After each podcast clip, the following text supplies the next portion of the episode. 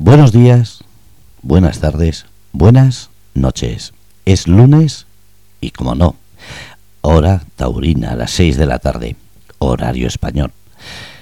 Estamos en el programa Desde el Palco, un programa en el que intentamos no solamente dar luz y reconocimiento al mundo de la tauromaquia, sino aprender, dar a conocer ese mundo tan desconocido y sobre todo tan desconocido de verdad porque tópicos hay muchos. Fantasmadas, mentiras, exageraciones, daños, hay todos los que podéis imaginar. Entonces, este programa está hecho con la consecuencia y buscando la consecuencia y la consecución de dar voz a todas las personas que tienen que ver con el mundo taurino para que demuestren sus valores, sus vivencias, y sobre todo su verdad. Por eso Marcos Olombrada nos trae cada lunes y martes a las 6 de la tarde una entrevista para dar a conocer todo esto. Y sin más, Marcos, todo tuyo. Hola Fernando, buenas tardes. Eh, buenas tardes a, a, todos nuestros amigos que nos escuchan cada semana. Bueno, pues mira, hoy la entrevista es un poquito más corta de lo normal, porque hoy nuestro invitado, pues bueno, eh, eh, quiero empezar diciendo que es un picador de toros, pero aparte de ser picador de toros, pues bueno, también es, hombre de campo, ¿no?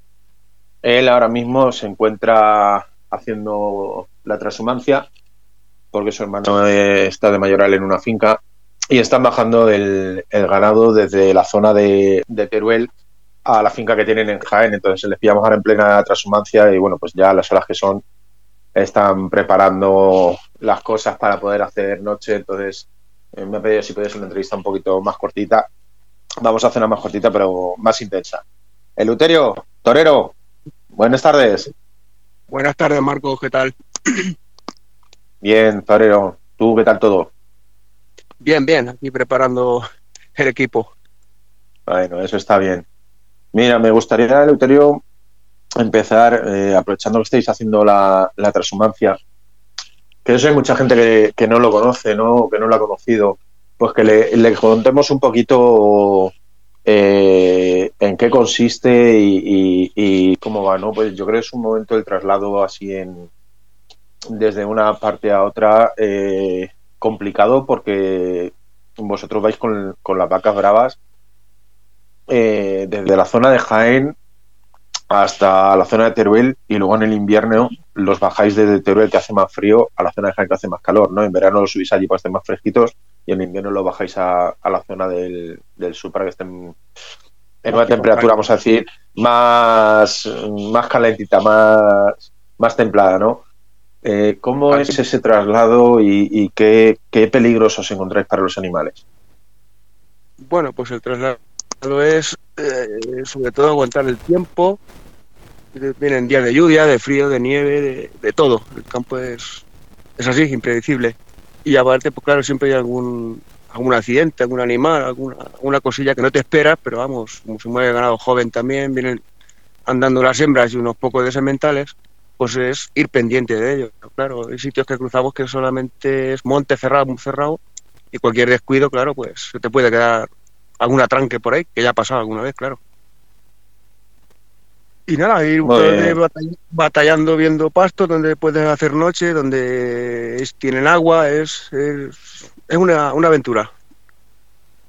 Efectivamente, es la, típica imagen ¿no? que, vemos, parecía la que vemos en las películas del oeste, ¿no? Cuando, cuando hay momentos así que salen de, de transhumancia con, con, los animales, ¿no? Yo creo que son momentos para vosotros complicados porque también eh, estáis eh, pasando por distintas distintas zonas geográficas eh, incluso en zonas como que puede haber lobos no entonces también eso para vosotros es un es un handicap más no porque también pues bueno tenéis que tenerlo todo muy muy muy controlado para intentar evitar que también pues sufráis alguna baja por algún ataque de lobo imagino no Sí, hombre, pero este ganado lo suele respetar más, no es igual que la oveja es más débil, este se suele defender, porque una vez ha pasado, se queda una vaca paría reciente, hasta que no tiene dos tres días, pues claro, no, anda el becerrillo, pero se defiende, no es igual que ganado, otro ganado, vamos. Pero vamos, por ese problema no, no lo hemos tenido aún, ni, ni esperemos. Bueno, pues eso, eso es lo principal, que, que lleguen a, a, buen puerto hasta las tierras de Jaén, que os sea tranquila la, la transhumancia y bueno, por la experiencia del tiempo ya sabemos cómo, cómo son, ¿no? Me gustaría, Eleuterio, eh, que le cuentes un poco a, al aficionado que desconoce un poco el mundo del toro, eh, la labor del picador, ¿no? Eh, ¿En qué consiste y, por qué se hace, sobre todo? ¿Por qué, por qué se le pica al toro? ¿Por qué la suerte de Ibarás? Que, le, eh, tú como, como picador le, les cuentes un poquito más cómo es tu labor y, por qué o para qué se hace. Pues hombre, parte es quitarle fuerza al toro, que el templo, claro, para matador lo tenga un poco más fácil y, y que no muera de, también de, de, del estrés. Por ese puyazo, pues sangre y no, no va tanta sangre y se le hace más, más amena la lidia. Efectivamente, es para que no se, para que no se congestione, ¿no? Para intentar evitarles un colapso eh, y que haya una, una, parada cardíaca al animal. Aparte, para hormar la, la embestida, que lo que, lo que, como tú bien has dicho, es quitarle un poquito de, de, fuerza, ¿no? Es armar esa embestida para que, que el matador pues pueda expresarse eh, como, como, como él quiere, ¿no?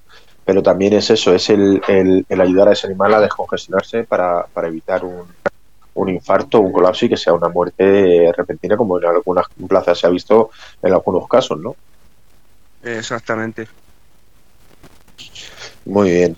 Eh, me gustaría, Luterio, eh, bueno, el, tema de las, de las pullas eh, con los años ha ido, ha ido cambiando, ¿no?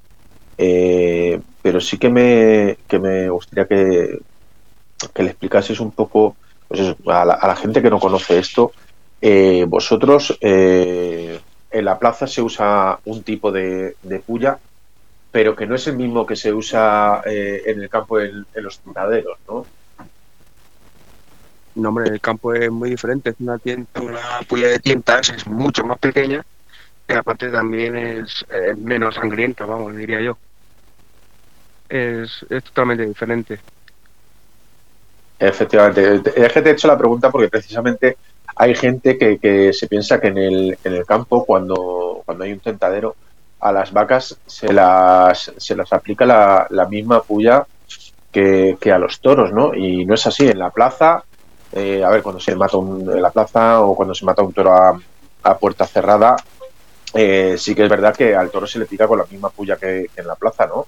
Pero luego a las vacas en los tentaderos se usa una puya eh, completamente diferente, una puya que es más, más pequeña, que es más fina, para precisamente eh, para eso, porque no hay que, a ellas no hay que, que armarlas, sino hay que comprobar la bravura y con esa puya más pequeña lo que se hace es que permite que el animal entre más veces al, al caballo y demuestre si realmente tiene esa bravura para luego quedarse eh, para criar, ¿no? Exactamente, se hace la selección, que se llama. Tentadero es una selección, de, se mide si aguanta el castigo, si se vienen arriba, si es, es una selección de, de, para dejar madres o echarlas a matadero, o de seco, vamos. Pero tiene que haber una con los machos. Los machos sería una puya un pelín más grande de, de, las hembras, de las becerras, pero no tiene que ver con la de plaza de toros o un toro a puerta cerrada, ya se una puya para, pues para ellos, para todos. Efectivamente.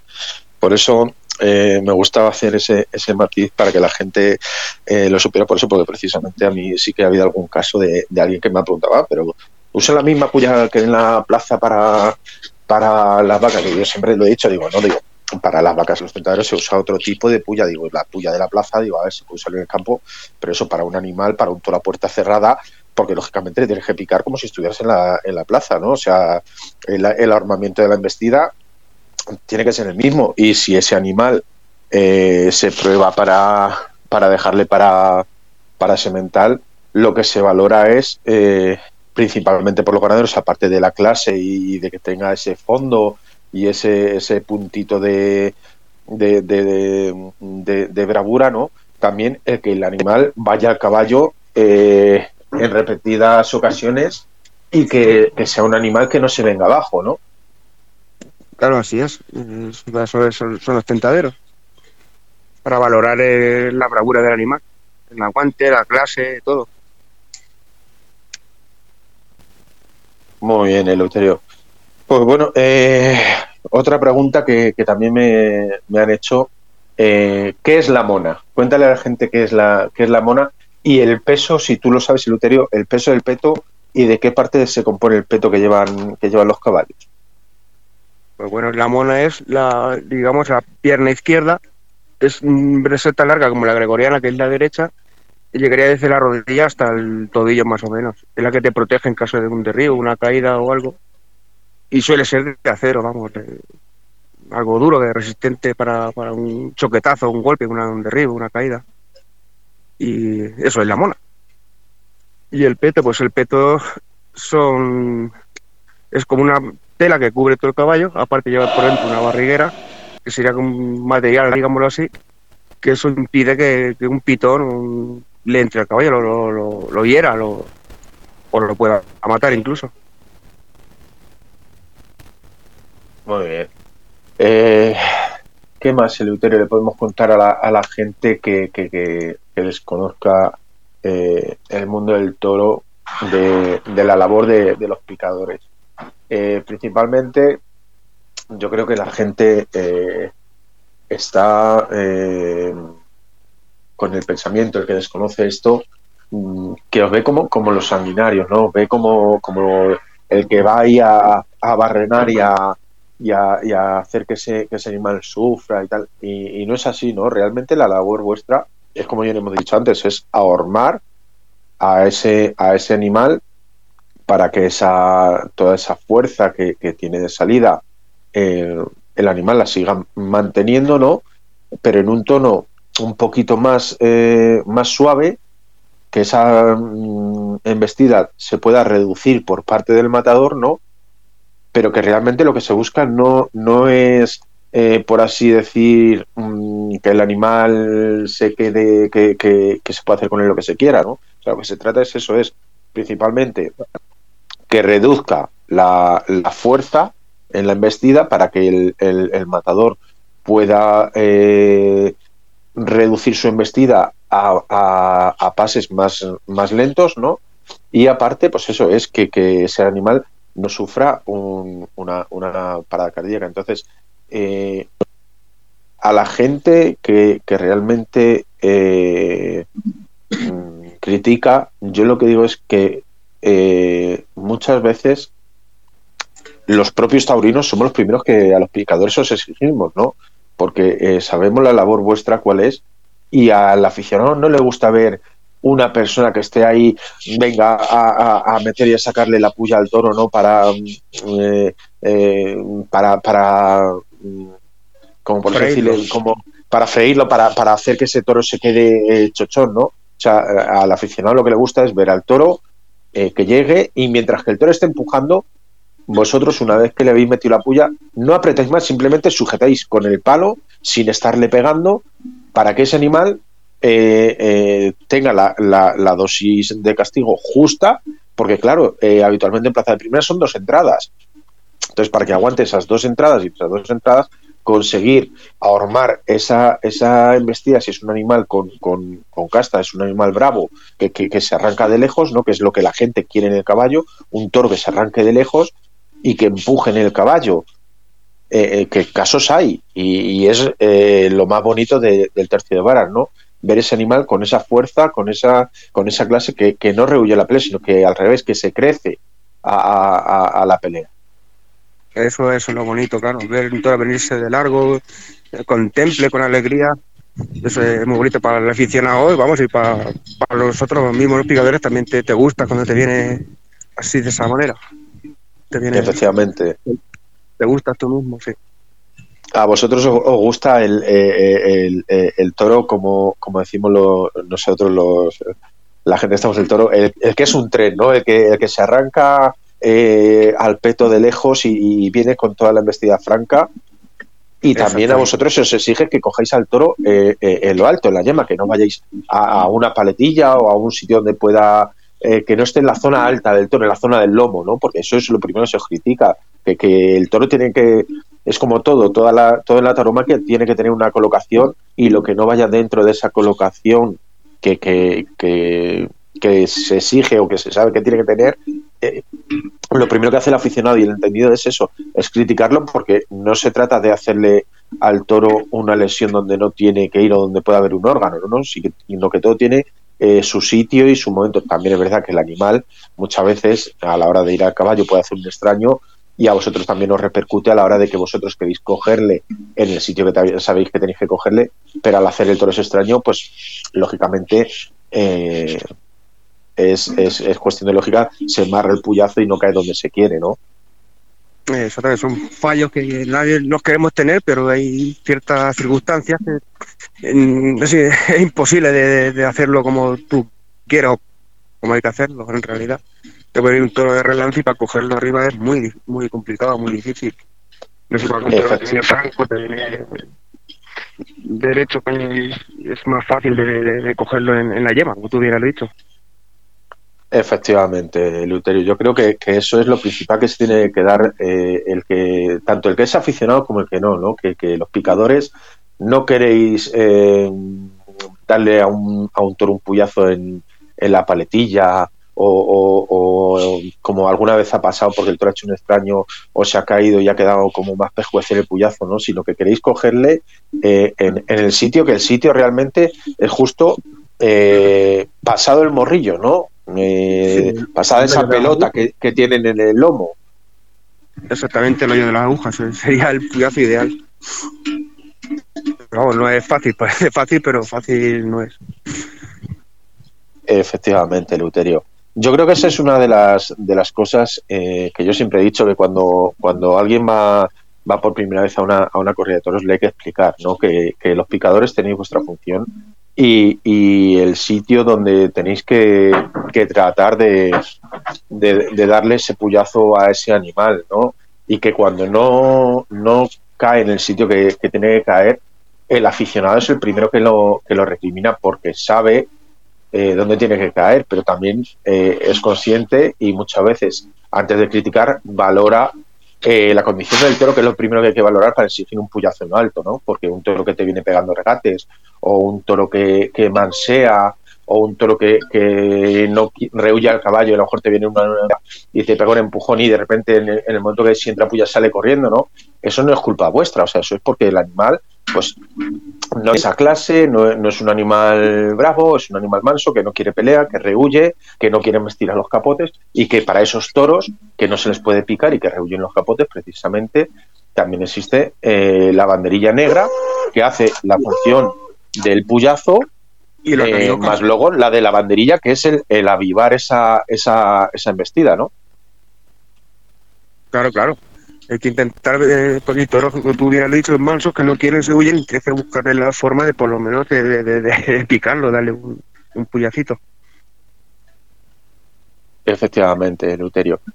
Bueno, eh, me gustaría que nos cuentes un poco cómo es la, preparación que, que lleváis los picadores. Pues bueno, en los toreros, los banderilleros sabemos que, que torean de salón, que se preparan eh, físicamente, pero vosotros los picadores, eh, realmente vuestra preparación es el, los tentaderos y, los animales a puerta cerrada, ¿no? Pero también aparte de eso, yo me imagino que todos los días tendréis que, hacer un, poco de, de, doma de doma ecuestre o de monta ecuestre con los caballos, ¿no? Que también tendréis que montar en los caballos, tendréis que eh, moverles para que ellos pues realmente no pierdan ese, ese ritmo, ¿no? Claro, claro, de eso se trata. De vez en cuando te vas un potro, un caballo de la casa, ir montando y también tú hacerte al caballo y conocer un poco el, mundo del caballo. No de llegar ahí montar y coger un palo y ya está. Efectivamente. Y que luego también eh, vosotros, por ejemplo, eh, para tener el, el carnet de, picador, eh, no sé si habrá cambiado y no sé si tú me lo, me lo sabrás decir, se os exigía eh, que teníais que tener eh, un número de, tentaderos, un número de reses eh, picadas en, en, ganaderías y que tenía que ir avalado con la firma de, los ganaderos, ¿no? Sí, así es. para empezar, el primer carnet que sería de novillos toros, te hace un, bueno, un ganadero, un, como que ha hecho un lote de 50 vacas en una ganadería o en varias ganaderías y a raíz de ahí te sacarías el carnet primero de novillos toros luego para cambiarte de categoría de novillos toros a toros, serían unas 30 novilladas picadas de momento. Eh, Bueno, eso hace unos 3, 4 años que yo me lo cambié. Si no ha cambiado, Efectivamente, que, es lo que te pedía. efectivamente. Así es que es como el, el- el matador de toros, ¿no? El matador de toros empieza con el, con el carnal novillero sin caballos, bueno, empieza de becerrista, eh, de ahí con, cuando ya tiene los conocimientos básicos, eh, pasa a lidiar a partir de los 16 años novillos sin picar y eh, cuando torea un número de novilladas, no sé si son 10, 15, 20, puede ya pasar al escalafón de novillero con picadores. Y una vez que ha toreado 25 novilladas con picadores, me parece que es, ya puede eh, tomar la alternativa para hacerse matador de toros. O sea, que todo está eh, arreglado y hay, hay que pasar un, cierto eh, número de actuaciones o un, cierto número de festejos para poder aspirar a la categoría máxima, ¿no? O sea, que aquí no uno no es picador de toros porque sí, no, no. Es picador de toros porque primero empieza eh, de con novillos toros, como tú bien has dicho, y luego ya cuando alcanza el número de, animales eh, suficientes es cuando pasa picador de toros. Por eso también los picadores eh, podéis vestir el oro, ¿no? Porque el oro, por así decirlo, es para, eh, para decir, eh, yo ya estoy, o antiguamente se hacía los que ya estaban con toros, ¿no? Hasta que no se llegaba a picador de toros, eh, solían vestir de plata o de, o de azabache antiguamente, ¿no? Creo que era así, no, no lo recuerdo bien. No, yo no soy conocedor de eso, la verdad. Me gusta leer poco. Yo por, por alguna así alguna cosa que, que he escuchado, pero no estoy no estoy seguro. ¿eh? Siempre sí sí que se ha escuchado, pues eso que, que los picadores eh, soy junto con el matador lo- los únicos que podéis vestir el oro, porque los banderilleros nada más pueden vestir la plata o, o el, el azabache. Sí, sí. Efectivamente. Bueno, ahí escuchamos los cencerros ¿no? de, de lo- los bueyes de fondo, que, es un- el sonido más bonito, ¿no? Es eh, la demostración de que, de que el toro eh, es ecología, ¿no? Que estáis en el campo eh, y, sois una parte muy importante, eh, las ganaderías, de, de mantener el ecosistema que, que tenemos en España, que si no fuera por el, por el toro bravo, eh, no habría mm, esos ecosistemas tan bonitos que hay en las, en las dehesas, ¿no? Y aparte es un cortafuegos natural, porque ahora mismo donde pastan, pues todo ese pasto se lo, se lo comen. Y claro, para- si ya no está, pues para el fuego es sería un cortafuegos natural, cosa que la gente no valora, bueno, la mayoría, o no ve, o no entiende. o desconoce, Lutero. Yo creo que el, el mayor problema que hay en esto es el desconocimiento, ¿no? Cuando uno habla desde el desconocimiento es muy osado y es muy atrevido a decir cosas que, que si realmente eh, conociera yo creo que, que no diría, ¿no? Exactamente, el conocimiento hace un montón en todo. A mí sí me gustaría, Eleuterio, eh, tú por ejemplo que tienes, pues bueno, tu hermano que es, eh, es mayoral de una ganadería, que le explicáramos un poco eh, a la gente cómo es el manejo de, de- de un toro bravo en la, en la, en la ganadería, en la finca, ¿no? Cómo, cómo se les mueve, el- los cuidados que, que tienen, así un poco lo que tú nos puedas contar. Bueno, así por encima, cuando más peligro tienen es en primavera, cuando empieza la fuerza de la hierba, los empieza a calentar el sol, pues todo- todos los días tienes que verlos, si puede ser dos veces mínimo. Empiezan las peleas, jornadas y, y siempre pues alerta. El problema que tenemos que estamos todos los días en esto, pues claro, estás todos los días te confías y, así pasan a veces los accidentes que pasan. Es, es siempre con cautela. Aún así, conociéndolo, como te, he dicho, pues, no te puedes fiar nunca. Efectivamente, y el, el- también eh, los tentaderos se hacen eh, en una época determinada del año, ¿no? Que suele ser en el invierno, porque en el, en el verano, el, el hacer un tentadero en verano, eh, lo que implica es un mayor riesgo por las moscas, ¿no? Porque las moscas tienden a ir a las, a las heridas de los animales y aunque se les echa eh, productos eh, que tienen los, los veterinarios, que, te- que tienen los, los mayores en las ganaderías, para evitar que la mosca vaya a esa, a esa herida y le cause una, una enfermedad a, a ese, a ese animal, ¿no? Es el mayor cuidado que hay que tener y por eso los tentaderos, la gran mayoría, se suelen hacer durante el invierno, ¿no? En invierno, a principio de primavera, que aún hay muchas moscas, pues están los animales están un poquitín con más fuertes, más, más de fuerza, es la época ideal para, para eso. Que lo puedes hacer después también, pero claro, corres el riesgo, como tú bien dices, de, de- de la mosca, claro. ya tendrías todo el día vaca para adentro, vaca para afuera. Efectivamente. Eh, a mí me gustaría saber eh, si en, en, a lo largo de todos estos años, ¿cuál ha sido, por así decirlo, el, momento más complicado en el campo que tú has vivido en el manejo con el toro?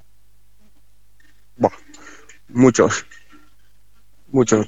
Salirse de algún cercado, alguna pelea, ir buscándolo por el monte y de sopetón salirte y, tumbarte o, o verte eh, en apuros. Muchos. Hay muchos. Y todo pues sin ver. Porque no controlas, no lo ves y te, te sopetón te sale que no te estés que vamos para adelante.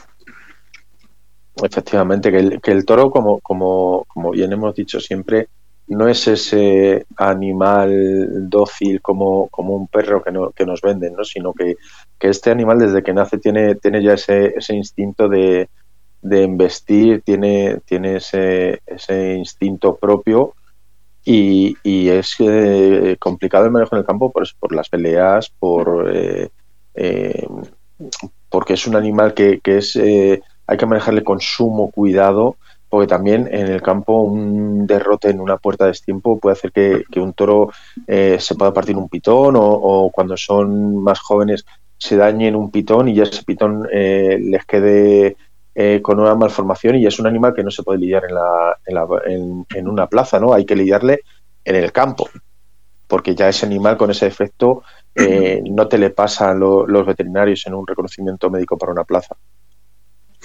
No, claro, el toro no quiere violencia tanto en el campo ni en los corrales menos. Es, es suavidad, temple y de violencia cero. Pero pues a veces como tú dices, se, eh, se ponen agresivos, se ponen más complicadillos para, para trabajar con ellos. Efectivamente, Luterio.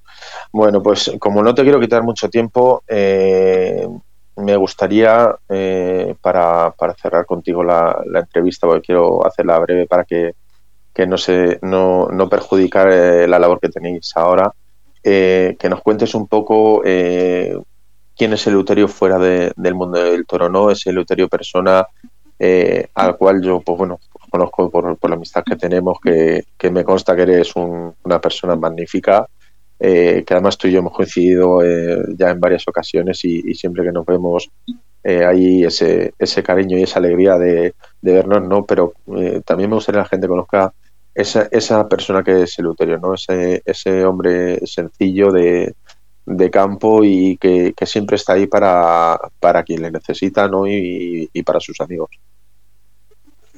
Bueno, fuera de, esto, pues siempre en el campo con ganado, que es lo que, lo que he vivido desde pequeño y lo que, lo que eh, me gusta. Y como persona, pues me considero uno más. Y man, intento ayudar dentro de, lo, de las posibilidades a quien, a quien me lo pide y poco más te puedo contar. Efectivamente. Bueno, Fernando, eh, yo no sé si tú quieres hacerle algún comentario, si quieres hacerle alguna preguntita. Eh, hoy ya te he dicho, la entrevista va a ser cortita precisamente por, por eso, por el, el momento en el que están ahora de, de la transhumancia. Si tú quieres eh, hacer alguna pregunta o, o alguna curiosidad que, que, tengas o que te hayan transmitido, pues eh, creo que sí, yo, ahora. Yo, eh, mira, lo primero, eh, la transhumancia es algo que siempre me ha llamado muchísimo la atención, que se sigue haciendo en estos días, y mucha gente se piensa cuando es transhumancia que es meterlos en un camión, los llevas ahí y los sueltas. Entonces, eh, preguntar, Luterio, si reciben ayudas de los pueblos donde paran, porque normalmente las cañadas reales se están perdiendo, las ayudas de los ayuntamientos y de, de los mismos granjeros para que pasen por su por su eh, carril adecuado, si están teniendo ayudas o cada día se está perdiendo eso. Bueno, son las que pasamos y sí que te dan ayuda, de, te dejan un cerrado, en caso que no ha un año nieve, pues han sacado comida, forraje, agua. Sí, hay grandes muy amables y, y lo que pueden, pues hombre, pues nos, nos echan un cable, la verdad.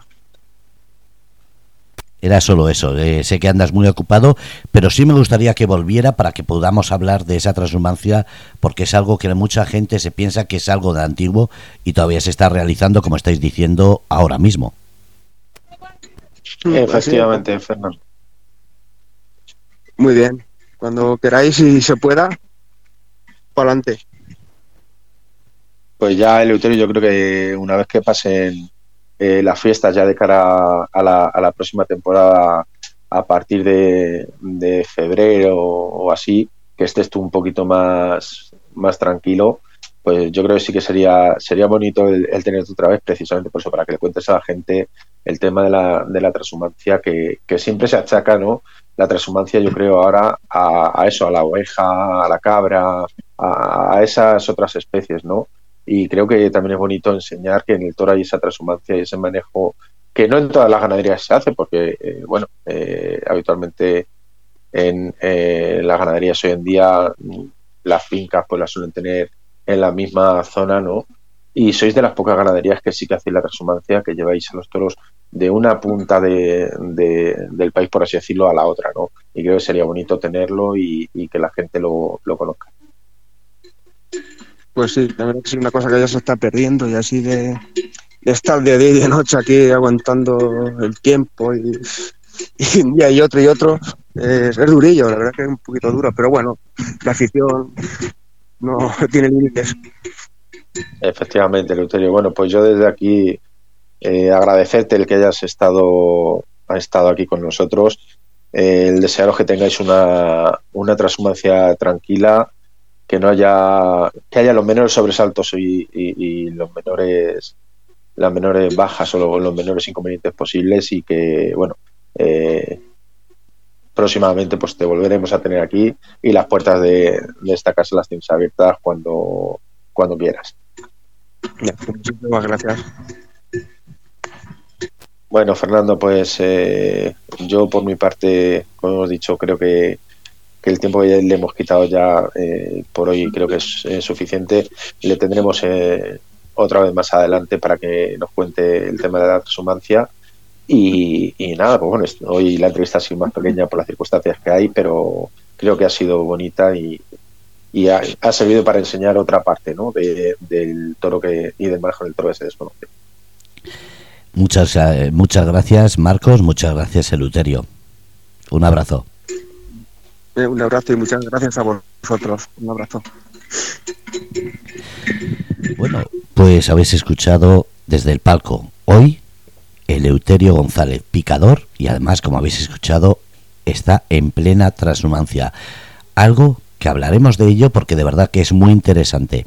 No solamente porque es algo precioso, quien pueda que se asoma a verlo, eso de verlos cómo dominan ese ganado de una parte a otra de España. Gracias Marcos por traer estas entrevistas y sobre todo por enseñarnos otra parte del mundo de la tauromaquia tan desconocido. Y gracias a todos los oyentes, y si tenéis alguna duda ya sabéis preguntar o dejar un mensaje aquí en Grupo Radio Cómplices y se la pasaremos a Marcos para que hablemos del tema que queráis. Desde el Grupo Radio Cómplices, el programa Desde el Palco, lunes y martes a las 6 de la tarde, con Marcos Solombrada y como siempre, mostrando y dando luz y reconocimiento al mundo del toro. Gracias a todos.